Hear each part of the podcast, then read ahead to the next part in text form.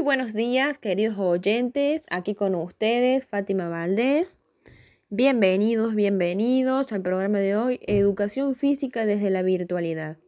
Tenemos invitados especiales, Candela Curleto, Milagro Yamayo, Luis Fernández. Bueno, vamos a introducirnos en el tema, comenzando por entender que el juego motor constituye un elemento pedagógico de primer orden, ayudando a desarrollar la capacidad creativa y una mejor comprensión de los conceptos intrínsecos que subyacen en el lenguaje. También facilita el desarrollo de los diferentes aspectos de la personalidad del niño, del carácter, habilidades sociales, dominios motores y capacidades físicas. Además, ofrece gran variedad de experiencias, lo cual facilita la adaptación y la autonomía.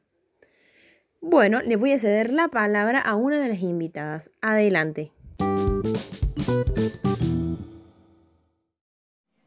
Bueno, mi nombre es Candela Curleto y para agregar a lo que decía Fátima y es de gran importancia sobre las aplicaciones pedagógicas del mismo, los juegos motores se supeditan a los presupuestos pedagógicos que postula el currículo escolar, en ellos tiene la directriz con la que adecuar sus modelos a los objetivos curriculares del área de educación física. De esta manera que se trataría entonces de encontrar cuál es la fuente de optimización de juegos motores y su adecuación a los propósitos del currículo. Los caminos son dos. El primero, recurrir a la fuente casi inagotable de los juegos tradicionales de tantas y tantas culturas. Y la segunda, el diseño de juegos motores. Los profesores de educación física emplean diariamente juegos motores con distintas intenciones curriculares, pero todos ellos coinciden tras la aplicación de un juego en la transformación de los juegos con el fin de beneficiarse de lo que el juego hubiera aportado, ya sea un aprendizaje o en posteriores situaciones de interés para la enseñanza. En cualquier caso, la transformación del juego motor es un procedimiento de diseño que incumbe al análisis de juegos y a la enseñanza de, la educación física. Bueno, con mucho gusto lo invito a realizar su aporte a Luis Fernández.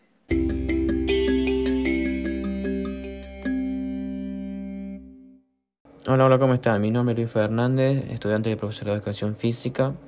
Eh, bueno, Candela, es así. También me parece oportuno comentar que en el juego se debe utilizar la regla para dejar patente ¿Cuál es el convenio para que el jugador inserte sus acciones dentro de los límites del acordado? Todo sistema de reglas está dotado de un aspecto procedimental, el cual hemos de conjugar con la esencia del juego. Es decir, el jugador ha de, adecuar sus acciones al objetivo motor principal del juego.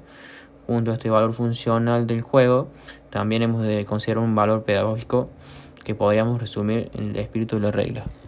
También hemos de recordar que tras toda regla se esconde uno o más valores, así cada regla es susceptible de análisis, de comprobación de cuál es el valor que promueven los jugadores y esto a su vez nos permite una intervención pedagógica de calidad. Bueno, la esencia del juego es un concepto complejo. Se manifiesta en el objetivo motor, pero igualmente en las normas que usan los jugadores cuando aplican de manera real el juego. Podemos decir que hay reglas explícitas y conocidas por todos, a la vez normas emanadas del uso cotidiano y tradicional del juego. Al mantener la esencia del juego, la regla siempre colabora a construir una lógica más coherente y preservar su sentido original.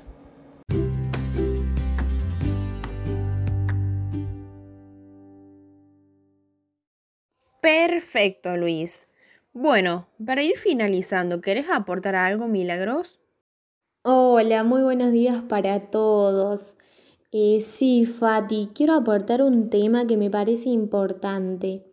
Y este hace referencia a las tareas motrices y su implicación en el desarrollo de las habilidades.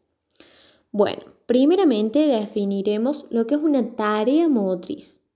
Entendemos por la misma que es el acto específico mediante el que desarrollamos y ponemos de manifiesto una habilidad o una destreza. Como por ejemplo, una habilidad motriz podría ser lanzar una pelota a lo lejos, a lo más lejos.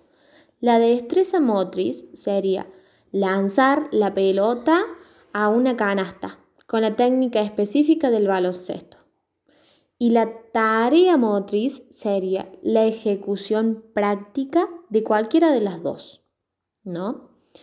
Es decir, para que quede más claro, las habilidades y las destrezas motrices son objetivos motores que hemos de conseguir mediante la ejecución de múltiples tareas motrices. La ejecución motriz de una tarea motora se basa en tres mecanismos que conllevan exigencias didácticas diferentes, según el tipo de habilidad o destreza de enseñar. Estos mecanismos son mecanismo perceptivo, mecanismo de decisión y mecanismo de ejecución. Por ello, podemos clasificar y analizar las tareas motrices con relación al grado de complejidad de cada uno de estos tres mecanismos que en el fondo configuran el modelo personal y único de la ejecución de una determinada tarea motriz. Y así finalizamos este programita de hoy. Quiero agradecerle a cada uno de ustedes por hacerse presente y brindar toda la información y hacerles saber que las puertas están abiertas para siempre que se quieran llegar. Muchas gracias. Bueno, bueno, gracias a todos los que nos pueden escuchar, gracias a mis colegas, gracias a Fati, gracias a Cande, gracias a Mili. Desde ya muchas gracias y saludos a todos. Chau, chau. Muchísimas gracias a vos, Fátima, por la invitación. Espero haya sido un agrado para nuestros oyentes y hayan podido disfrutar al máximo de nuestro programa. Les damos las gracias a todos los que estuvieron presentes y será hasta la próxima. No, Fati, muchas gracias a vos. Espero que la información que les he brindado les sea útil. Muchas gracias a todos y nos vemos la próxima.